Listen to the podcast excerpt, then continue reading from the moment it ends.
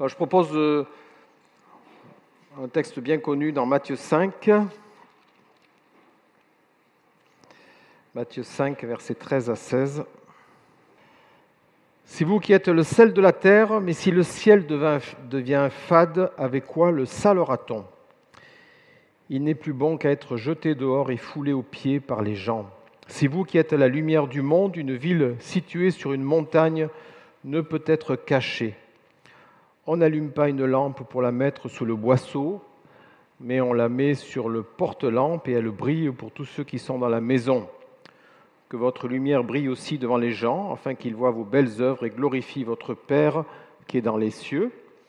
Et dans Marc 9 au verset 50, que chacun, car chacun sera salé de feu, le sel est une bonne chose, mais si le sel perd sa faveur, avec quoi l'assaisonnerez-vous Ayez du sel en vous-même et soyez en paix les uns avec les autres. Voilà une réflexion sur le, sel. Voilà, ce message, comme je dis, s'adresse à nous tous, il s'adresse à moi, à moi-même en premier. Que le Seigneur nous, nous encourage et nous parle, chacun. Voilà, le sel, substance incolore, inodore, cristalline, friable, employé pour l'assaisonnement, utilisé pendant des siècles pour la conservation de la viande. Et voici une expression bien connue de l'Évangile qui est reprise à plusieurs endroits dans le Nouveau Testament. On parle du sel aussi beaucoup dans l'Ancien Testament. Vous êtes le sel de la terre, dit Jésus à ses disciples. Et le sel, jusqu'à une époque récente, avait une grande valeur et dans notre région aussi, le sel remonté par le Rhône jusqu'en Savoie, il était appelé l'or blanc. Et on payait les soldats romains avec du sel, d'où le mot salaire. Le sel est extrait de la mer, mais aussi il y avait des carrières de sel, en particulier dans, au Sahara. Hein, il y a des carrières de sel, sel qui est transporté par des chameaux. Et on ne savait conserver la viande qu'en la salant à l'époque. Le sel était un ingrédient aussi comme dans le rituel cultuel juif. Il, entrait dans la composition des parfums, des offrandes. Le sel est un symbole de durée, et pour sceller une alliance définitive appelée alliance de sel, on mangeait alors du sel ensemble. Les deux partenaires mangeaient du sel ensemble. La Torah aussi comparée au sel, car elle conférait la durée. Le sel était aussi utilisé comme punition. Une ville vouée à la destruction était salée. La terre ainsi souillée ne pouvait plus produire. Quand les polders hollandais ont été créés, les plus anciens au XVIIe siècle et ceux du Zuiderzee au début du XXe siècle, il a fallu des années pour que la terre Hop, j'ai perdu, ça y est, ça marche. Pour que la terre soit lavée du sel et puisse être cultivée. Nous avons aussi l'image de la femme de Lot qui s'est retournée dans sa fuite à regarder Sodome, la ville symbole de l'horreur du péché. Elle a été transformée immédiatement en statue de sel, ceci dans Genèse 19.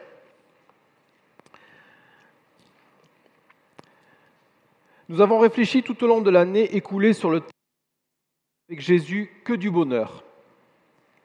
Et le thème de l'année à venir sera Vivre en témoin pour Jésus-Christ pour chaque jour. Vous avez dû recevoir la lettre des anciens cette semaine où nous parlons de ce thème à venir. Il semblait que cette réflexion sur le sel ferait le lien un peu entre les deux thèmes. Notre attitude et celle de notre prochain influent directement sur la qualité de nos relations et donc sur notre bien-être. Notre attitude de chrétien est un témoignage positif ou négatif. Notre mission de chrétien est claire dans la Bible, c'est que vous aimiez les uns les autres comme je vous ai aimé, dit Jésus dans Jean 15, et faites de toutes les nations des disciples dans Matthieu 28, versets 18 à 20. Et cela est interconnecté. Et c'est bien dit dans le verset 16 de Matthieu 5, que votre lumière brille devant les gens, c'est-à-dire tous les gens, euh, afin qu'ils voient vos belles œuvres et glorifient votre Père qui est dans les cieux. et que cette lumière aussi, la fin du verset 15, brille pour tous ceux qui sont dans votre maison. Hein. Nous avons une grande responsabilité vis-à-vis d'autrui en tant qu'enfants de Jésus-Christ. Et donc, quel doit être notre comportement, nos actions, afin de porter au mieux la bonne nouvelle? Mais le sel est aussi un, un conservateur. Il nous est demandé de garder les commandements du Christ. Et on ne peut être sel de la terre si le sel que nous offrons est frelaté, si ce n'est pas le sel du véritable enseignement du Christ. Et quand Jésus dit Vous êtes le sel de la terre, les disciples comprennent tout de suite le sérieux de cette parole et quelle en est la conséquence dans leur engagement chrétien. La qualité de leur engagement, de notre engagement, a une grande aux yeux, comme le ciel est dans notre vie. Et donc parlons un peu de, de ce sel du Christ. Vous êtes le sel de la terre, c'est vous qui êtes la lumière du monde. Tout d'abord, le sel est un purificateur. Purifique, c'est le symbole de la purification.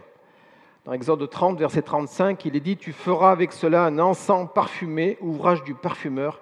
Il sera salé, pur et sacré. Et 2 Rois 2, verset 1, 21, Il, c'est-à-dire Élisée, sortit vers la source d'eau, il jeta du sel et dit Ainsi par le Seigneur, j'ai assaini cette eau elle ne causera plus la mort, ni fausse couche. L'eau fut assainie jusqu'à ce jour, selon la parole qu'Élisée avait prononcée. Dans ces deux textes, nous voyons le symbole du sel purifié. Avant tout, nous devons, en tant que disciples du Christ, être purifiés par le sel du Christ. Le sang du Christ, que nous avons célébré tout à l'heure, qui nous purifie de tout péché. C'est la repentance exigée pour devenir enfants de Dieu. Et par cette repentance, nous prenons conscience de la souillure du péché et du besoin d'en être délivrés. Et ensuite, tout au long de notre vie de chrétien, nous devons avoir ce désir de vivre une vie toujours plus proche de Dieu, toujours plus éloignée des actes pécheurs. Et c'est ce qu'on appelle la sanctification. On ne peut prétendre être celle de la terre, si en premier lieu cette démarche de purification n'a pas, été entreprise, frottée par le sel du Christ, comme cela se pratiquait pour les nouveau-nés dans l'Antiquité. Chaque jour, nous devons demander le pardon de Dieu et aller de l'avant dans cette démarche de sanctification. Purification, mais aussi alliance, celle symbole d'alliance, Lévitique 2, verset 13, Toutes les offrandes végétales que tu présenteras, tu ajouteras du sel, tu ne laisseras pas ton offrande végétale manquer du sel de l'alliance de ton Dieu. Avec tous tes présents, tu présenteras du sel. Les sacrificateurs devaient donc ajouter du sel à toute offrande, signe de l'alliance de Dieu envers les hommes notre Dieu a fait alliance avec nous, une alliance scellée par le sacrifice parfait de Jésus. Et en tant qu'enfants de Dieu, nous devons entrer dans cette magnifique alliance qui nous fait participer aux promesses de Dieu, pour aujourd'hui, mais aussi pour l'éternité. Et c'est en raison de cette alliance que nous voulons vivre selon la volonté de Dieu, en aimant Dieu et en aimant notre prochain, en étant des ambassadeurs du Christ. Du sel pour nos proches. On voit ça, euh, verset 15, et elle brille, cette lumière, pour tous ceux qui sont dans la maison. Et euh, euh, dans Marc, Marc 9,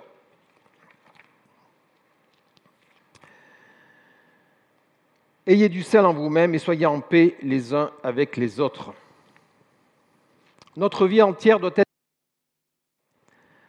dans le soin, témoignage dans le soin que nous portons à nos relations. Et premièrement, nos relations que nous portons, que nous avons dans la famille, les relations que nous avons au travail, les relations que nous avons dans l'Église. Et cette œuvre de sanctification doit se voir. Ce souci de la qualité de la relation qui est la conséquence de l'amour que nous portons à notre prochain. Cela doit se voir et doit faire du bien à nos proches. Nous participons ainsi au bonheur de notre frère, car nos paroles, nos actes sont des baumes sur sa vie, des encouragements, peut-être un temps de partage bienfaisant, un temps de partage enrichissant.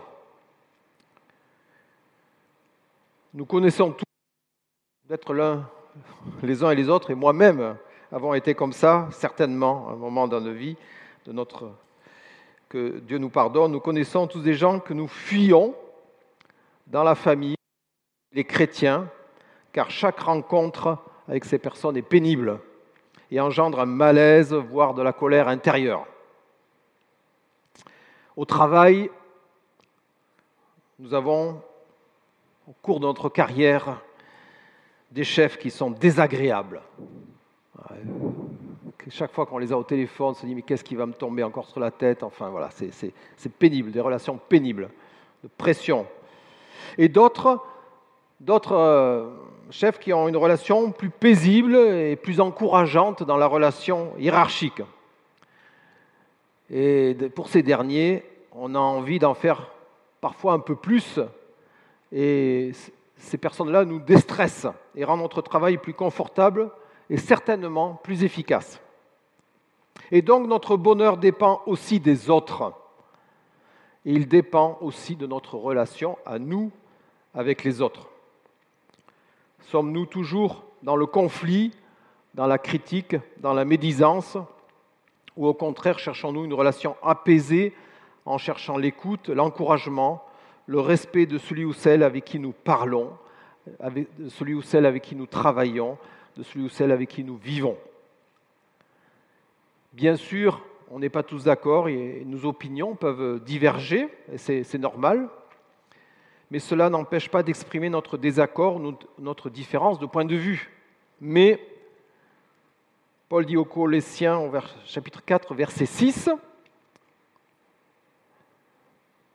dans toute discussion qui est parfois animée, que votre parole soit toujours assaisonnée de grâce, assaisonnée de sel, pour que vous sachiez comment répondre à chacun.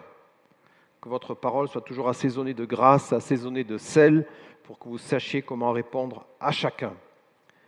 Attention aux fruits que nous produisons dans nos relations. Selon Galates 5, soyons, avec l'aide du Seigneur, amour, joie, patience, bonté, douceur, maîtrise de soi, bienveillance. Le bonheur de notre prochain en dépend.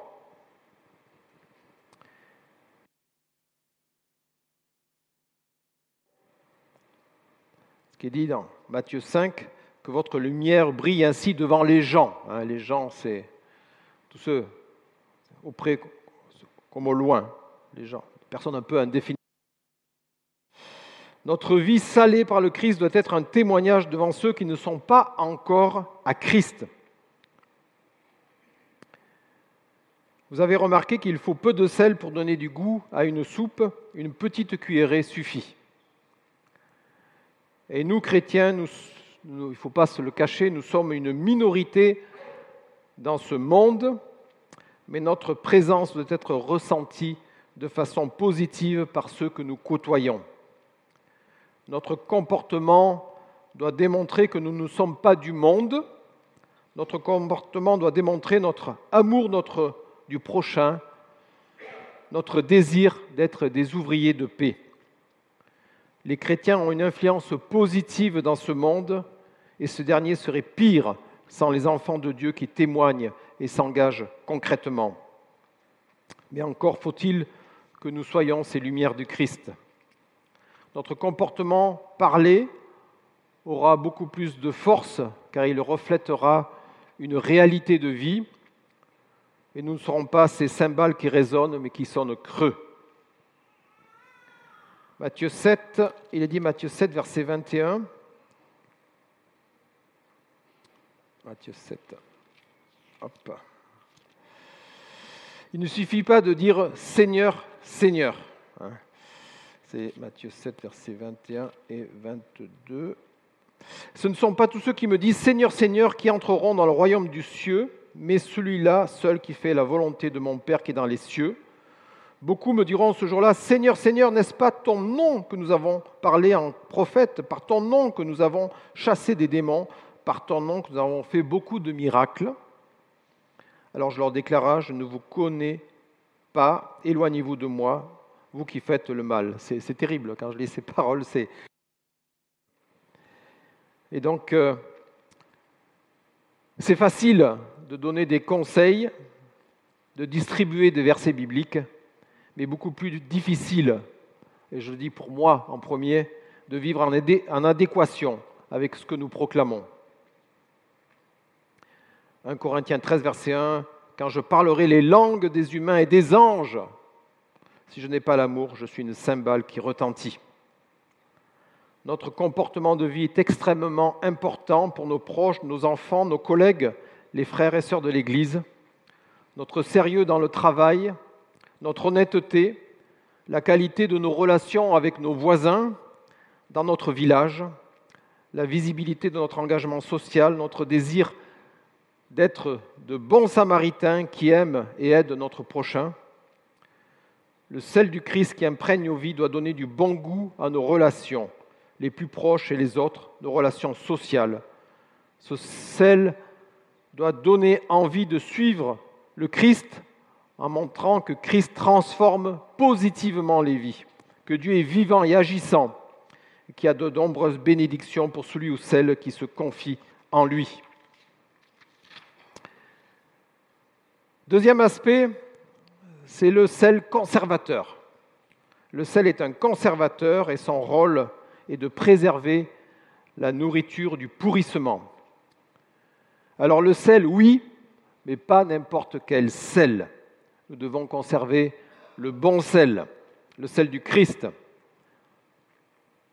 Il s'agit de veiller à la bonne transmission des écrits bibliques et dans notre pays, dans le monde, pour les, générations futures, en veillant à la qualité des traductions. Transmission de ce sel à, nos enfants comme un héritage, c'est un héritage important. Il est dit dans Exode 13, verset 8, Ce jour-là, tu diras à ton fils, c'est à cause de ce que le Seigneur a fait pour moi lorsque je suis sorti d'Égypte. Voilà, l'explication de la Pâque que tous les juifs devaient raconter à leurs enfants. Et Proverbe 22, verset 6, Initie le jeune homme à la voie qu'il doit suivre, et même quand il sera vieux, il ne s'en écartera pas. Et moi-même, dans mon cheminement spirituel, j'ai été marqué par l'enseignement de l'école biblique, l'enseignement qu'on donnait aux enfants à l'église. J'ai été marqué aussi par l'enseignement, le petit temps et de, de prière que faisait ma maman tous les soirs avant de m'endormir. Ça m'a marqué. C'est l'importance de la transmission de l'écrit, transmission, le témoignage de ce que le Seigneur a fait pour nous. L'importance aussi des fidélités aux textes originaux. Et les copistes et les scribes mettaient un grand soin à copier les textes sacrés afin qu'aucune lettre ne disparaisse, pas même un iota et aujourd'hui, les sociétés bibliques jouent un rôle très important de traduction, d'impression, de diffusion dans le monde entier. Ce soit l'Alliance biblique universelle, la Société biblique française, la mission Wycliffe, qui effectue un travail formidable de traduction de nombreuses langues rares, peu connues, afin que le texte sacré atteigne toutes les populations dans leur langue familière. Dans les comités de traduction protestants, les théologiens évangéliques se sont battus en particulier Henri Blocher, pour une traduction juste, afin de ne pas atténuer le sens originel. Le choix d'un mot qui est pour nous euh, insignifiant, qui est un détail, mais théologiquement parfois, il a une influence énorme. Et je travaillais, c'est un théologien qui m'a raconté que, que Louis II est un théologien libéral et que cela se voit dans certains aspects de sa traduction. Attention aux fake news qui inondent les réseaux sociaux, aux faux enseignements bibliques qui pilulent. On voit, j'étais frappé dernièrement, c'est qu'on peut voir aussi que on peut faire parler des personnes avec des paroles qui ne leur, qui ne leur sont pas siennes. Donc c'est incroyable jusqu'où on peut aller dans le détournement de l'information. Les nouvelles technologies sont aussi aux mains du malin. Et puis ce sel frelaté qui a été... Euh, ce message de l'Évangile qui a été détourné, qui a causé des, des grands malheurs comme les croisades, comme la Saint-Barthélemy, et puis euh, qui cause aussi euh, malheureusement beaucoup de divisions dans les églises. Conserver la pureté du texte original et le transmettre, c'est la mission des chrétiens. Le chrétien doit jouer un rôle comme conservateur du message de Jésus-Christ. Ta parole est la vérité, nous lisons dans Jean 17, verset 17. Et comme le disaient les réformateurs, sola scriptura. Nous croyons à la vérité de toute la Bible. Toute écriture est inspirée de Dieu et utile pour enseigner, réfuter, redresser, apprendre à mener une vie conforme à la volonté de Dieu. En 2 Timothée 3, verset 16. Et c'est ce message, cette bonne nouvelle que nous voulons faire connaître autour de nous, annoncer sa parole dans toute sa plénitude, comme dit Paul dans Colossiens 1, verset 25. Cette parole qui a une épée à double tranchant qui pénètre l'ombre au plus profond de lui-même Satan ne s'y trompe pas. Nombre de pays interdisent l'importation et la diffusion de Bibles sur leur territoire. La pensée libérale est aussi un frein car elle relativise l'inspiration du texte biblique et met en doute plusieurs passages bibliques dans la réalité des faits. Le libéralisme théologique a tué nombre d'églises protestantes et il suffit de contempler tous ces temples vides, en particulier dans le sud de la France et ailleurs. Quand on cesse de proclamer l'Évangile dans sa plénitude, les églises se vident et se ferment. À quoi bon fréquenter un lieu où l'on ne nous nourrit pas spirituellement, où on ne proclame plus l'Évangile, où le combat spirituel est abandonné? Il ne reste plus que des débats philosophiques et politiques. Le rôle d'une Église est de continuer à diffuser le message de la bonne nouvelle dans toute sa force et dans toute sa vérité. Ce combat n'est jamais fini, nous devons veiller à faire comme les chrétiens de Béret. Ils examinaient chaque jour les, Écritures pour voir si ce que leur disait était juste. Gardons-nous d'édulcorer le texte biblique. Continuons à prêcher le Christ crucifié pour nos péchés, à prêcher la nécessité de la repentance, le pardon, l'espérance chrétienne. Et c'est ce message puissant qui transformera les hommes et les femmes qui nous entourent. Et ce message, seule l'Église et les chrétiens que nous sommes peuvent le délivrer. Soyons imprégnés de ces textes bibliques afin de pouvoir transmettre cette bonne nouvelle. Nous devons saler nos relations de la parole du Christ, de la véritable parole du Christ. Nous devons proclamer ce bon goût de la vie avec le Christ, mais pas avec n'importe quel sel. Notre fondement, notre mine de sel doit être l'original, celle de l'évangile de Jésus-Christ, l'évangile de la repentance, l'évangile de la nécessité de changement de vie, mais aussi l'évangile de la grâce, l'évangile de l'espérance. Pour notre route ici-bas et jusque dans l'éternité, que le Seigneur nous aide à avancer sur ce chemin. Le sel frelaté existe, fuyons-le et puisons aux sources du salut ce verset, Vincent tout à l'heure, goûtez et voyez combien l'Éternel est bon. Et c'est vrai que dans nos relations, dans notre témoignage, dans notre façon d'être, ceux qui nous entourent doivent avoir envie de goûter, de goûter l'Éternel, parce que nous sommes et parce que nous, ce que nous proclamons. Notre mission est d'être le sel de la terre, je conclus. Mission difficile et exigeante, mais il est essentiel de ne pas l'oublier. Celle de la terre dans nos relations avec les chrétiens, avec nos proches, et celle de la terre avec les non-croyants. Notre, et nos proches peuvent être aussi non-croyants, donc d'où l'importance du témoignage.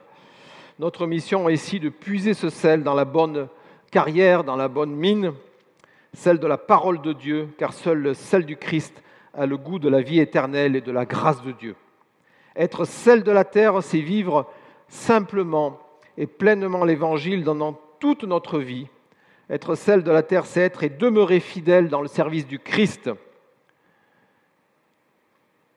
Psaume 34, verset 15, on l'a lu tout, à l'heure et j'aimais bien cette traduction qui a été citée par Gilles.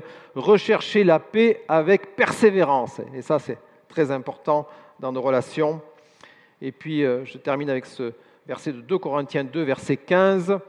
Nous sommes en effet pour Dieu le parfum du Christ. Nous sommes en effet pour Dieu le parfum du Christ parmi ceux qui sont sur la voie du salut. Nous sommes tous ici. Et, comme parmi ceux qui vont à la perte, ceux qui ne connaissent pas encore le Christ, nous sommes en effet pour Dieu le parfum du Christ parmi ceux qui sont sur la voie du salut, comme parmi ceux qui vont à la perte. Que Dieu nous vienne en aide. Amen.